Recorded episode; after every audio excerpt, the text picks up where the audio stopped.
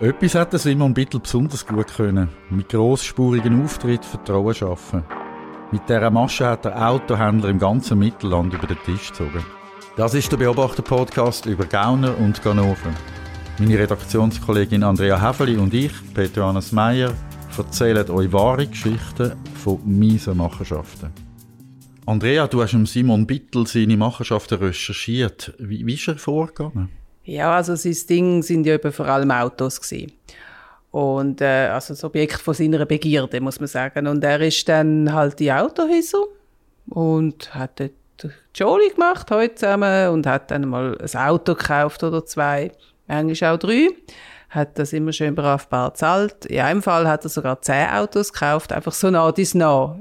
Gesamtsumme 250.000 Stutz. Eine Viertelmillion ist ein rechter Betrag. Von wo hat er das Geld dann gehabt?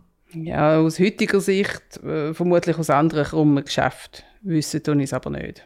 Gut, er hat Autos gekauft, das allein ist ja noch nicht verboten, oder? Nein, so weit nicht. Der Benno, der hat sich eben selber so genannt, eigentlich heißt er Simon, der hat sich super zuverlässig und pünktlich gegeben auch und er hat vor, vor allem immer gerade bar gezahlt. Ja, aber bei so riesigen Beträgen irgendwie ähm, ist das ein bisschen verdächtig, oder? Ja, heute, heute schon. Ich meine, so in Zeiten von Kreditkarten und Online-Banking.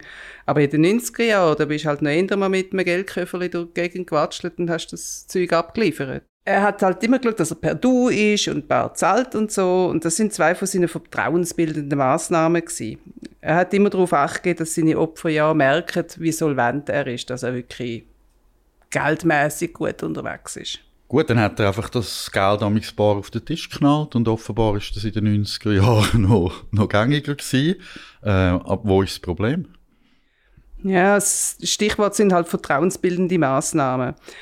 Er hat eben sich Mühe gegeben, dass man ihn toll gefunden hat, äh, dass man ihm vertraut hat und dann, nach diesen ersten Käufen, die er tätigt hat, hat er dann plötzlich mal extrem kurzfristig ein Auto gebraucht. Er hat zum Beispiel gesagt, ja, du, der Karren, den du dort hinten hast, der, der, ich hätte einen, einen Käufer für den. Und das ist meistens vor Weihnachten oder vor einem Wochenende, wo man dann auch nicht hat können reagieren, oder? Da hat er schon drauf geschaut. Und hat dann gesagt, ja, der Käufer braucht aber das Auto jetzt eben sofort und es ist jetzt fast nicht möglich, das Geld noch aufzutreiben vorher. Ja, und weil er immer bar gezahlt hat, haben dem Garagisten wahrscheinlich vertraut. Was ist dann passiert? Ja, er hat die Besitzer von diesen Autos oder von diesen Autohäusern dazu gebracht, ihm Papier und Schlüssel auszuhändigen, ohne dass er quasi das Geld geliefert hat. Und hat nicht mehr gesagt, ja, ja, das Geld kommt am Montag, kommt nach der Viertag, je nachdem, wie es halt gerade passt hat. Und dann ist er natürlich mit dem Auto abgetaucht auf Nimmerwiedersehen. Ich nehme an, das ist einfach bei so kleineren Garagen äh, passiert, oder? So grössere schauen das wahrscheinlich ein bisschen genauer an. Nein, nein, er hat also nicht nur so kleine Autoverkäufer über den Tisch gezogen. Er hat auch eine sehr renommierte Firma verwünscht, und zwar die AMAG. Das ist immerhin eine nationale Größe in diesem Gewerbe. Okay, er hat also zuerst mehrere Autos gekauft und sogar bar gezahlt und drei Vertrauen aufgebaut, aufgebaut und dann hat er das missbraucht und hat den nächsten Karren einfach abzügelt. Das ist so seine Masche. Genau. Man darf dabei auch nicht vergessen, er war ein klassischer Hochstapler. Gewesen. Er hat also sehr ein gutes Sensorium auch für, für Menschen, für sein Gegenüber. Er hat immer gemerkt, wo die Schwachstellen sind, wo die Bedürftigkeiten von diesen Menschen sind, wo er dann abzocken will. Und er hat auf Kumpel gemacht, ist vorbeigekommen, auch sonst mal ohne Geschäft, einfach ein bisschen pläudern und alles lässig und juppidu. Und er hat genau gewusst, wenn man was muss erzählen, dass der Vertrauen aufbaut. Und wo hat er das gemacht, wo überall in der Schweiz? Ja, im ganzen Mittelland, also so Bern, Solothurn, also Berner Region, Solothurn, Aargau, in Egerkingen, Rockwil, Staniken, Schönewerd und Biel. Und äh, es hat sogar Verluste gegeben in der Zentralschweiz. Ähm, und vermutlich gibt es noch ganz andere, von denen man nie etwas erfahren hat. Aber so etwas spricht sich doch um in der Branche, oder? Die tun sich doch auch ein bisschen informieren. Nee, nicht wirklich. Das Problem ist, das ist denen doch auch peinlich gewesen, dass sie so über den Tisch gezogen worden sind.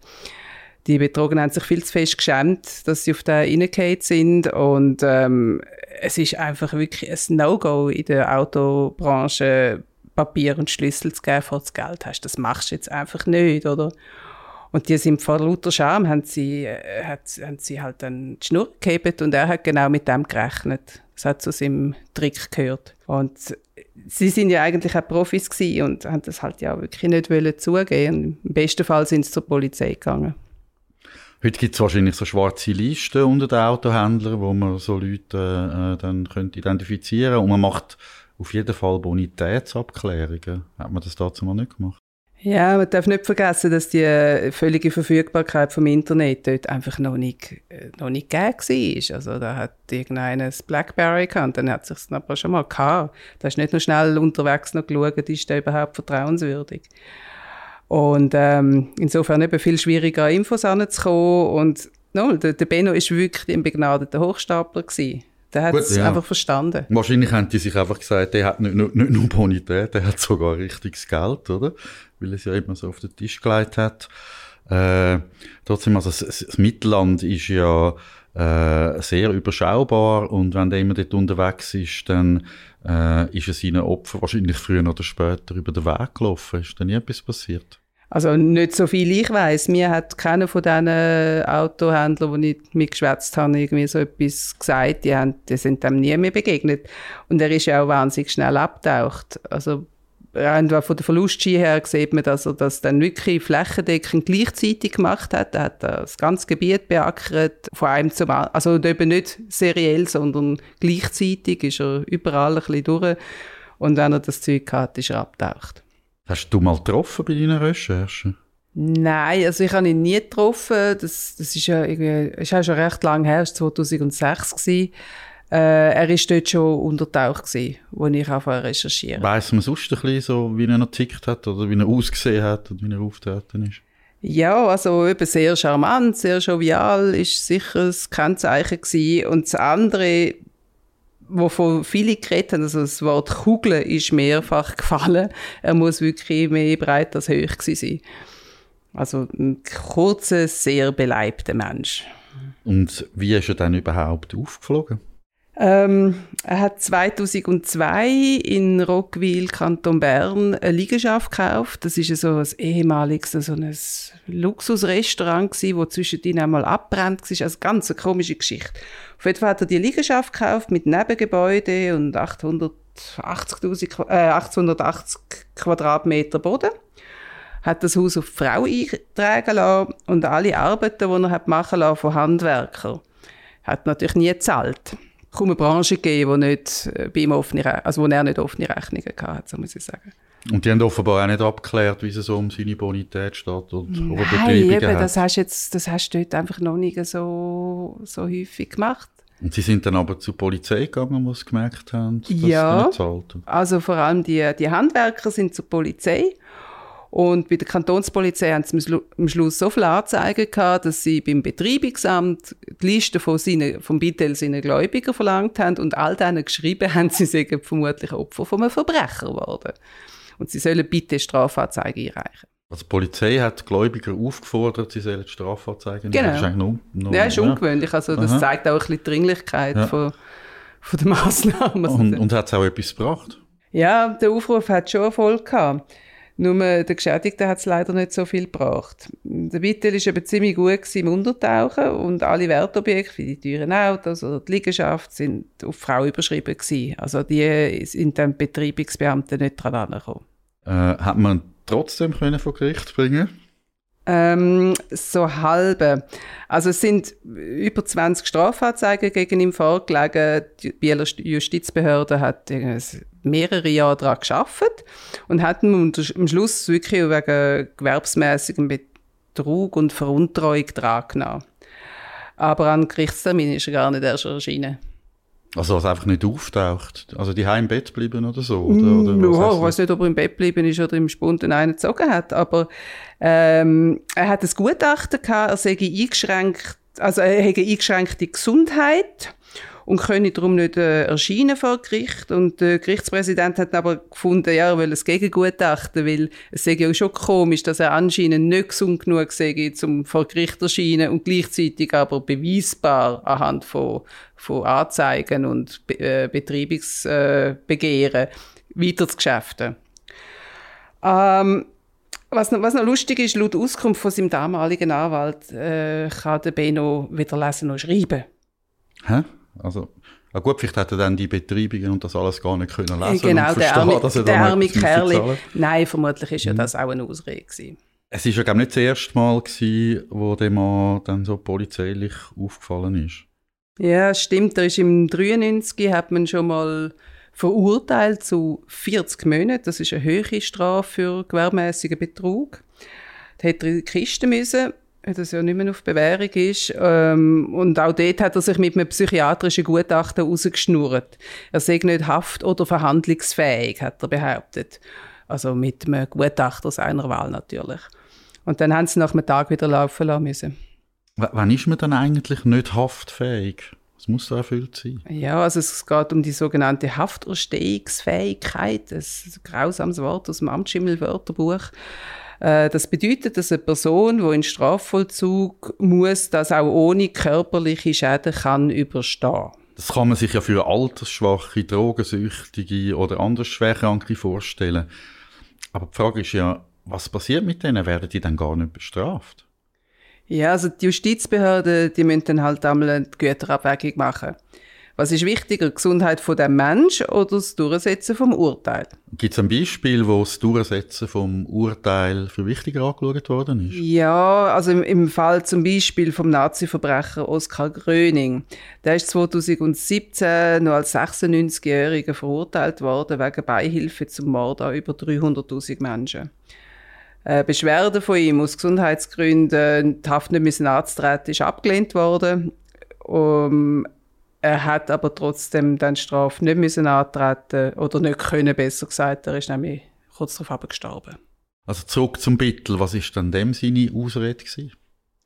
Ja, also genau wissen wir nicht, was seine Ausrede war. Ich hatte keine Akteneinsicht. gehabt. Aber er war ja laut Augenzeugen extrem korpulent. Gewesen. Übergewicht kann also vor Strafe schützen. Durchaus. Äh, ich habe bei einer Recherche mal eine Hochstaplerin kennengelernt, die hat 350 Kilo gewogen. Die hat das wirklich ein Zweiersofa gefüllt in der Breite. Und kein Gefängnis hat die wollen übernehmen. Alle haben Angst gehabt, sie nehmen Schaden oder sonst eben die Richtung nehmen Schaden. Äh, Das Problem ist ein bisschen bei den Gefängnissen auch, wie bei den Spitälern und den Altersheimen, dass es immer mehr schwere Leute gibt und die Institutionen sind einfach nicht auf, auf die Kilo also ausgerichtet. Die Better heben halt nicht so viel aus. Und ähm, es ist ja dann schon ein bisschen suboptimal, wenn du in Gefängniseinsatz für den du die Verantwortung hast, äh, sich der letzte Lendenwirbel bricht, weil das Bett zusammenkracht. Und dann hat der Bittel also gar nie für seine Taten müssen büßen. Nicht so viel ich weiß, also jedenfalls nicht gegenüber dem Staat. Aber andere Kreise, die sich auch nicht so gerne ans Gesetz halten, haben sich einfach selber gewehrt. Mit ziemlich tragischen Folgen. Im Juni 1999 haben irgendwelche, ja, sagen wir mal, Geschäftspartner, die er vermutlich über den Tisch gezogen hat, zurückgeschlagen. Also sie haben dann abpasst und abgeschlagen, muss ich das so vorstellen? Oder wie sind sie vorgegangen? Nein, es ist, es ist noch ein krasser gewesen. Familie Bittel wohnt oder hat gewohnt in einem Wohnwagen am Rand von einer größeren Stadt im Mittelland. Und äh, am Abend sind zwei Männer dort eingebrochen und haben ihn, seine Frau und eine von der, einer von den drei Söhnen überfallen, haben sie gefesselt und geknebelt. Und wo die anderen zwei Söhne Mitternacht dann heimgekommen sind, haben die Einbrecher auf sie geschossen. Und einer von den beiden Söhnen ist dabei erschossen worden, also der ist dann tot gewesen. Und äh, wer sind die Angreifer dann gewesen? Hat man das herausgefunden? Äh, ich weiß es nicht und damals hat mir die Staatsanwaltschaft das nicht können oder nicht wollen sagen. Woher weiß man, dass die Tat etwas mit dem Benno Bittel seinem Autogeschäft zu tun hat? Ja, da muss ich passen. Wirklich wissen tue ich es nicht. Aber der Staatsanwalt hat jetzt mal schon ein bisschen durchblicken lassen, dass das eher so ein eine Art Abrechnung im Milieu war. Also es sind nicht einfach irgendwelche Einbrecher gewesen, die aus Versehen sich ausgerechnet den abgegrenzten Wohnwagen ausgesucht haben. Du hast gesagt, die Familie hat zu dieser Zeit in einem Wohnwagen gelebt. Sind denn das so Fahrende gewesen? Ja, es ist noch lustig. Also der Name Bittel hat, glaube ich, tatsächlich jenische Wurzeln. Aber unser Bittel, der ist mindestens 20 Jahre lang mit seinem Wohnwagen an der gleichen Adresse gestanden und ist auch dort gemeldet gewesen, so lange. Und fahrend wäre da ja wie so ein bisschen der falsche Ausdruck. Und wie ist es weitergegangen mit dem Simon Bittel? Was macht er heute? Er ist äh, 2015 gestorben mit 61.